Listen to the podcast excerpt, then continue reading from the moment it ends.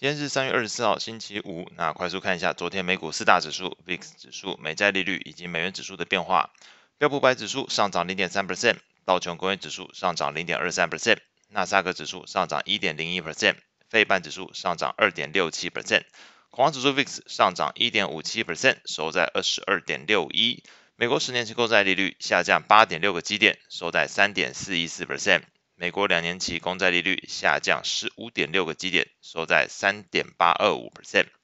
美国的美元指数上涨零点零五 percent，收在一零二点五九三。美股部分。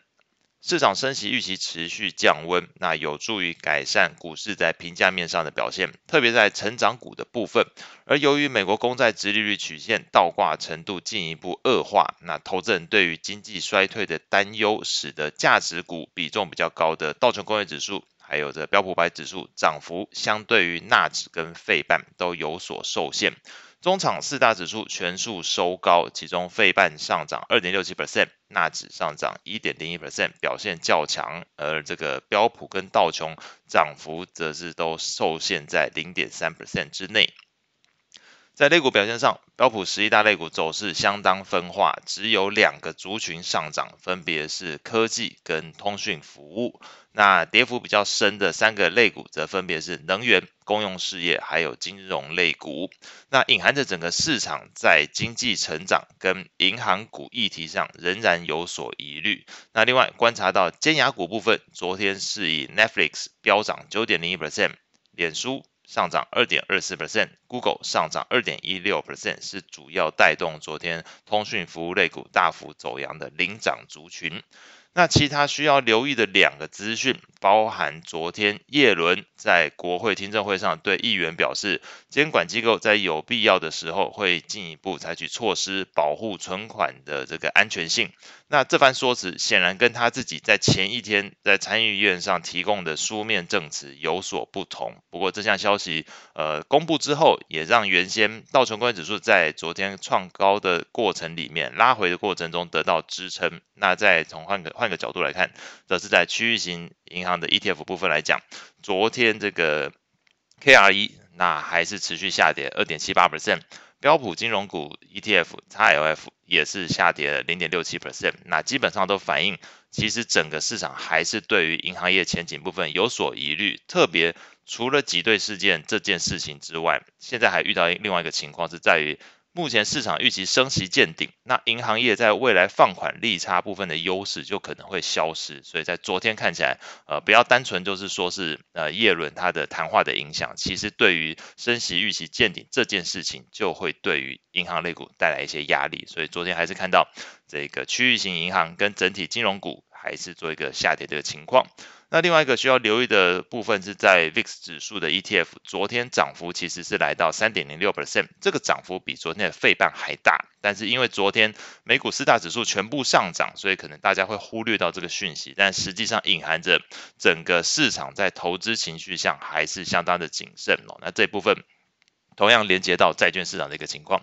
那债券市场部分，即便昨天这个美国劳工部公布最新的初领失业救济金人数低于市场预期，续领人数只是略高预期而已，但是整个市场现在还是在消化的是对于 Fed 升息见顶的这个讯息。美国十年期公债利率下降八点六个基点，收在三点四一四 percent，两年期部分下降十五点六个基点，收在三点八二五 percent。那会需要留意的是，在于昨天其实在非投资等级债券 ETF 部分是。基本上是唯一下跌的哦，跟其他族群相比，那代表着整个在信用利差部分还是发生了明显的恶化，因为昨天利率其实是下降的，但是这一部分非投资者债券 ETF 还是做下跌情况，表示在信用利差。恶化情况是比较大的，那呼应到前面一开始我讲到，美国公债殖利率曲线倒挂程度，昨天看是进一步的恶化，那投资人对于经济衰退的担忧也是做一个上升的情况，所以不管在股市部分还是债券市场部分，都观察到在信用的部分，或者是对于呃。经济相关的族群来讲，压力是比较大的，所以这个信用平等比较差的企业在违约风险上，市场的担忧是扩大的，拖累他们昨天在债券价格上是下跌的。所以再看昨天美国债券型 ETF 的价格变化上，美国二十年期公债 ETF 持平，那七到十年期公债 ETF 上涨零点五七 percent，一到三年期公债 ETF 上涨零点二九 percent，投资等级债券 ETF LQD 上涨零点二八 percent，非投资等级债券 ETF HYG 昨天是下跌零点三九 percent。外汇市场部分，那昨天举行利率会议的英国央行如期升息一码二十五个基点，把这个基准利率上调到四点二五 percent，并且表示还会继续升息来对抗通膨。那在经济预测部分，英国央行预计今年第一季 GDP 衰退零点一 percent，这个预估值跟前值是一样的，所以影响不大。第二季预估小幅成长，那前一次预计是衰退零点四 percent，所以看起来在第二季部分来讲，英国经济会有所高呃改善哦。那通膨的部分是预计今年后续时间有机会大幅下降。那昨天来看，消息公布之后，英镑 ETF 上涨零点二三 percent。那另外有观察到一件事情，在昨天美元指数 ETF 上涨零点一四 percent，日元 ETF 上涨零点四四 percent，瑞郎 ETF 上涨零点二一 percent，同时黄金 ETF 上涨一点二五 percent。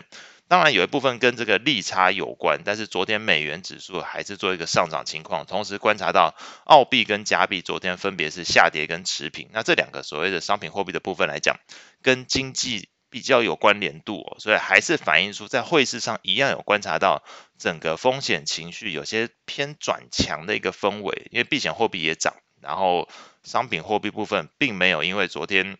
整个市场预期美元的这个升息预期见顶，那要么就大家一起涨，但是没有，整个澳币加币还是氛围不太对哦，所以这个情况透露出来的还是有点偏这个风险情绪的概念，所以呃可能要稍微留意哦。那在汇率型 ETF 的价格变化上，美元指数昨天 ETF 上涨零点一四 percent，欧元下跌零点二三 percent，英镑上涨零点二三 percent，日元上涨零点四四 percent，瑞郎上涨零点二一 percent。澳币下跌零点零二 percent，加币持平。那黄金的 ETF 上涨一点二五 percent。那今天要关注的焦点大概就是日本的 CPI、英国的三月份消费者信心、欧元区三月份制造业 PMI、英国三月份制造业 PMI，还有美国二月份的耐久材订单。以上是今天所有内容，我们下次见。